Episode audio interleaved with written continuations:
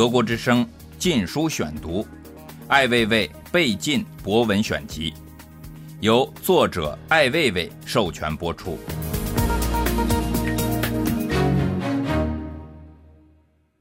人民、月亮、齐达内及其他。人民，一眼望去，哪哪都是人，上班的、购物的、站着的、溜达的、挣着钱的、吃了亏的，人真多。一个人是人，一大群人就是人民了。一个人溜达着像是流浪汉，一群人挤火车，千万人拥向一处就是人民运动了。人民大会堂是人民开会用的大屋子。人民要开会，再大的房子也不够，这就有了人民开大会的代表。看到了他们，就等于见到了人民。这事儿是想不清楚的。人民变成了挤的人的词儿。瞧你那操性，也配做人？你撑死也就是个人民。人民又像地心吸引力一样存在，却不显现。看得到楼屋倒塌，苹果从树上掉下，没有人看到过引力。贪官。我要是有可能做官，不管是大官小官，想一想这个事儿已经热血沸腾。我要诚实的说，我只想做一个贪官。我清楚，仅仅做个官是不够的，为了老百姓的事儿而天天搓火着急，心明如镜，两袖清风，先天下之忧而忧，后天下之乐而乐，那真是比坐牢还要痛苦。光是想想就挺吓人的，要真做到就太郁闷了。做个贪官就不同了，生活中有了各种享受，迎来往送，高朋满座，宏观调控长足发展，鸡犬升天，日月同辉。只是想一想，已经让人心潮澎湃了。与袭击警察有关的复杂情况，如果发生了一个人袭警事件，那不叫袭警，那叫自尽。那个人一定是在找死，或者是精神失常。不管是哪个国家、哪种制度，都一样。这人的下场，重则是被就地正法，轻则直接送精神病院。如果是多个乃至十个人一起袭警，那性质则完全不同了。常识告诉我们，这些人一定是黑社会，社会中的极端不良分子。总是十个八个的凑份子，人太少没有威慑力，不但镇不住刁民，还容易吃亏。人太多了，太扎眼儿，像是正规军。再说，平民社会里也没有那么些利益可瓜分，这是为什么在电影电视里总是有黑社会之间的火并，为搞定对方而自相残杀，不用警方费一枪一弹。这样的电影没有废话，不用记住谁是好人坏人，符合物种优胜劣汰的法则。十人袭警就是类似情形发生了变异，若是百人以上袭警，称作暴徒袭警就不妥当了。一个不大的镇子或城市，哪里来的那么多歹徒？此类的新闻报道，估计是大脑进水了。以后这类事件应该称作为社会异常非标性袭警或人民反咬。最难定义的是同地区的警察袭击警察，或是异地争斗，山西的打杀北京的，或是刑警暴锤交警，情形复杂，但一般都比较稳准狠。同是行里人，知道对方痛处。眼疾手快，没有迟疑，结局往往是目不忍睹的血腥场面。但这是内部的事物，类似于比武练兵，结局都处理的四平八稳，令人心服口服，体现出队伍的素质还是高的，作风还是过硬的，总体还是团结的。齐达内，世界杯曲终是世界杯，世界乐极生悲。几十场比赛，几十亿的观众，几百亿的银子，可以说是全民总动员了。从古罗马的竞技场到柏林的世界杯决赛，人类喜欢看热闹的秉性没有改变，只是摔到了不能再摔的地步。人类文明了，场内的竞技不再是血腥残忍的场面，没有了一百只狮子齐声怒吼的奇观，没有一具具健美的尸体被拖出的景象。球迷们坐在沙发上，面对荧屏，听着伪疯狂、伪激情的主播没有智慧、没有幽默的评说。在争夺冠军的决赛中，身负众望的齐达内不能容忍一个痞子的污蔑，一头将其撞倒在地，被红牌罚下了以后，法国输掉了比赛。齐达内说：“我不会回到赛场了。”我不是球迷，当众人评说他丧失理智时，我听着怎么也觉得不对劲儿。当理智不是在维护尊严时，那只是傻逼退缩的一个借口，是丧失了理由的令人作呕的理智。真正的理智就是随时准备维护尊严和骄傲，这是竞技的灵魂所在。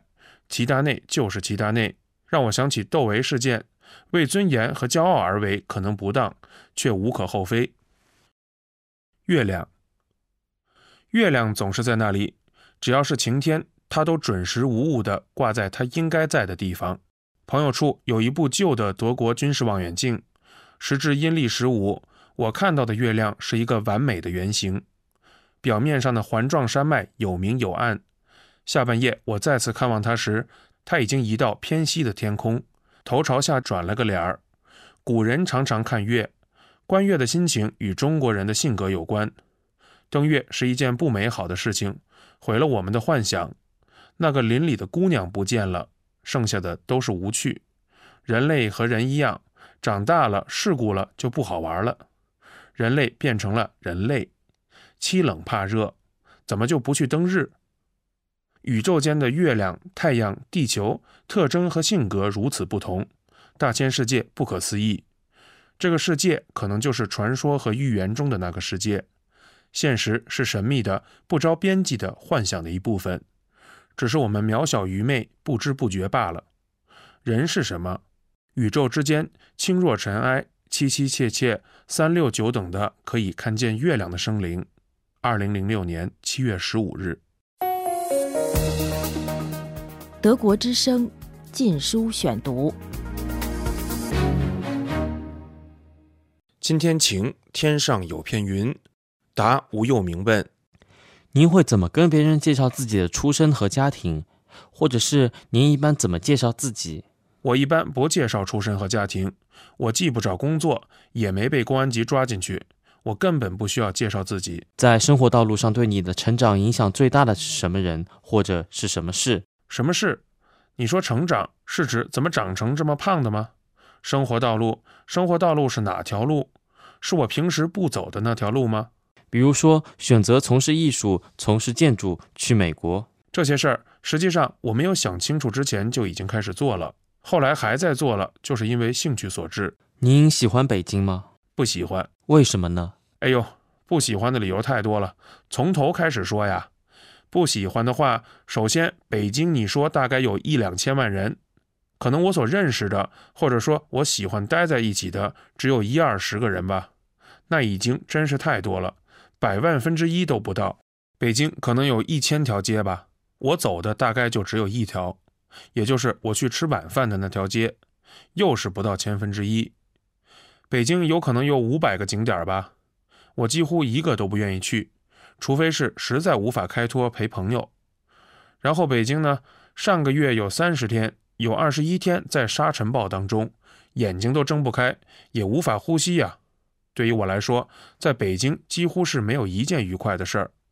这个城市既不是人民的城市，也不是资本的城市，它没有任何的特征，也就是说，它还没有形成。这个城市一片混乱。你只要进北京，你看到的每一处、任何一处、每一个时间、任何一段时间里，都是这种愚昧和疯狂留下的痕迹。这基本上是根本不可能的情况。可其他许多的城市还不如北京呢。我指的是我跟一个城市的关系很淡，我对他无所求，他对我也无所求。那么就是你和他处在一种陌生的状态下，你对城市的欲望、他的行为、他的状态，并不能够因此而兴奋或者有什么快感。我觉得就是这样的一种关系。这多少有点荒诞。这个世界里没有一件事是与人性有关的。与人希望把事情改善，或者是追求美好事物的本性有关的。北京作为一个国家的首都，你看到的却是从大事到小事，每一件事都跟民主的程序、跟社会发展的方向关系不大，没有代表先进的生产力、先进的文化的发展方向，或是最广大人民的利益。现在又有了八荣八耻，八荣是没有的，八荣八耻都没有。北京的现状就是胡说八道。八道是有的，那不是都说北京是文化中心吗？文化人特多的地方。北京如果说是一个什么中心，那它就是一个没有文化的中心。它有什么文化呀？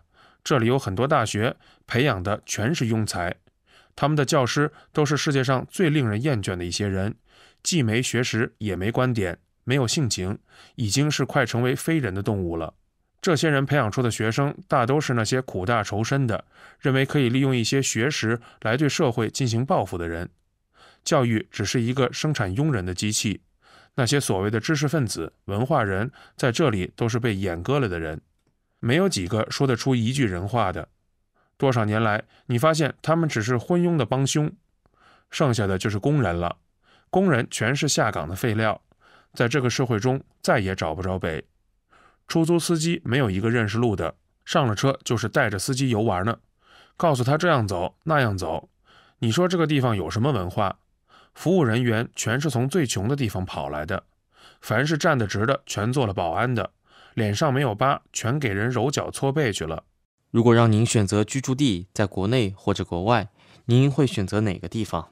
国内吧，因为是个中国人，生来就在这儿，没有太多的选择。我这人也不爱选择。我在美国待了十二年，我没有拿美国公民身份。你看见几个在美国待十二年的人没拿？我不是没有理由拿。说实话，我确实是不喜欢中国，是因为这个中国没有多少能让我喜欢的地方。尽管我想努力，但办不到。这并不是说因此我就要去选择外国，我没有这种愿望。我总得要有个地方待着。我觉得愤怒是出于爱。如果您不爱中国，那根本就不会有兴趣批评它。这个非常的屁话。怎么说是出于爱？你踩着屎是你想吃屎吗？愤怒并不一定是出于爱，愤怒只是出于不高兴。您相信命运吗？命运相信我吗？你有过最痛苦的事吗？我这个人说老实话，痛感不强，但是很烦。你要是说你有很烦的事儿吗？那到处都是。痛苦倒不是很痛苦，但确实很烦。如果说烦是痛苦，那我随时都挺痛苦的。您有很欢乐的事吗？特别开心的，也是随处都是。比如说，一看到猫，我就挺高兴的。我看您的博客，有网友说您不是愤青，而是愤中。我是愤老，然后我死了以后是个愤尸，这个有什么关系？只是说我这个人莫名其妙老是发火。多数狗都很温顺。有的狗见人就咬，我无非是属于疯狗一类的。在很多人眼里，您是当代艺术大师，您怎么看？任何人管别人叫大师的时候，被叫做大师的人，我不知道他是个什么东西，但叫这个大师的人，基本上是表现出自己的一种卑微，那只能是这样了。我还能说什么？您平时都在干啥呢？我不是在跟你谈话吗？我谈话的时候，你知道我是没什么事情的。就我一个人，因为我是没有什么事情的人，我马上可以做下一件事。但是我觉得您挺忙的，这是我最不忙的时候了。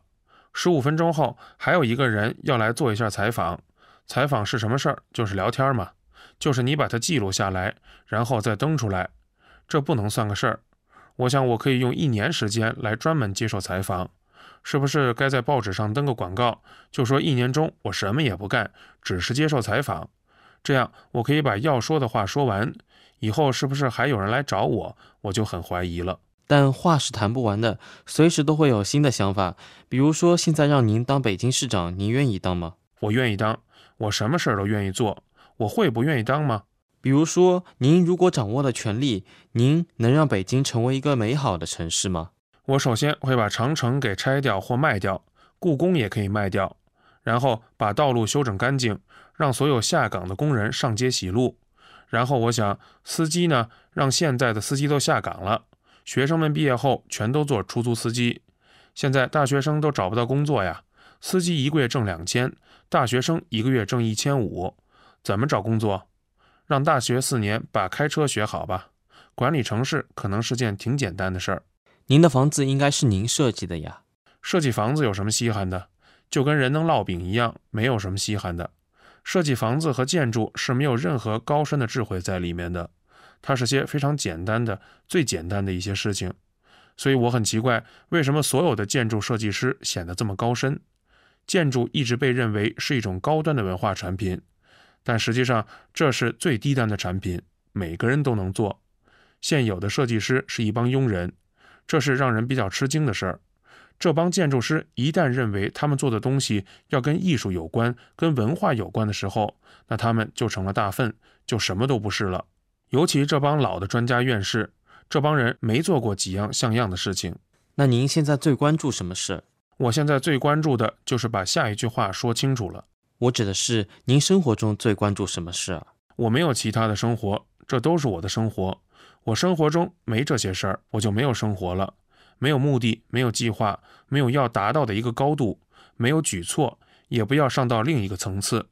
我是一个纯粹的人，完全脱离了低级趣味的人。您对生命的看法？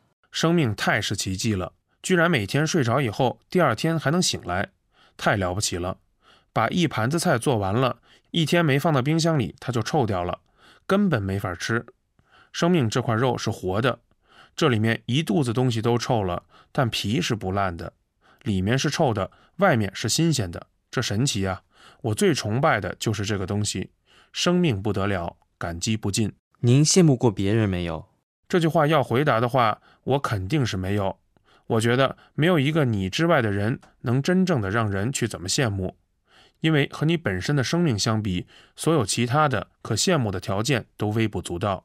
您对世界上发生的战争怎么看？战争挺真实的。战争很大程度上取决于人的贪婪和对权力的欲望吧，力量的欲望，要征服，要排斥异己，好像跟战争相关的词儿都不是太有美感，但这也好像是自然现象。两只鸟还在抢食呢，猫也是这样。资源不够，如果资源很多都够了，这种事件可能就没有了。你们家书这么多，你有时间看吗？我没有看书的习惯呀，我的书基本上都是新书。可能有一两本以前在美国的时候看过，实际上是看书太让人、太挫伤人、太容易让人失望了。一百本书里面可以有一本或者一页让你能看，就很难得了。即使所有的书都是好书，你会用一辈子也看不完。这里面也没有什么太大的意义，因为读书或者是仅仅读书，我不觉得那是生活。人类进化到有四肢、有眼睛、有耳朵、有鼻子，仅仅是为了阅读。这不是我想要的生活吧？您对周星驰有什么评价？我就看过一个那个斧头的电影，我觉得好玩。我觉得他可能就是个很俗的香港人吧，但是挺好玩的。您做艺术时的创作观念和动机是什么？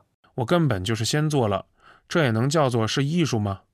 那我就把它们叫做艺术吧，没什么动机和观念，那它又不是可做别的用途，又不能干其他什么，只能是艺术了。艺术就是那些做完了以后干什么都不行的东西。您如何看待爱情？能说说您和陆青老师的故事吗？到目前为止，陆青还没有嫌弃我。我们的故事不是你所能理解和想象的，这都是隐私。我只能说，我们俩像是一对地下党员，是在一起干革命工作的。吴吴又明，湖北黄石市警察。德国之声禁书选读。艾未未被禁博文选集，由作者艾未未授权播出。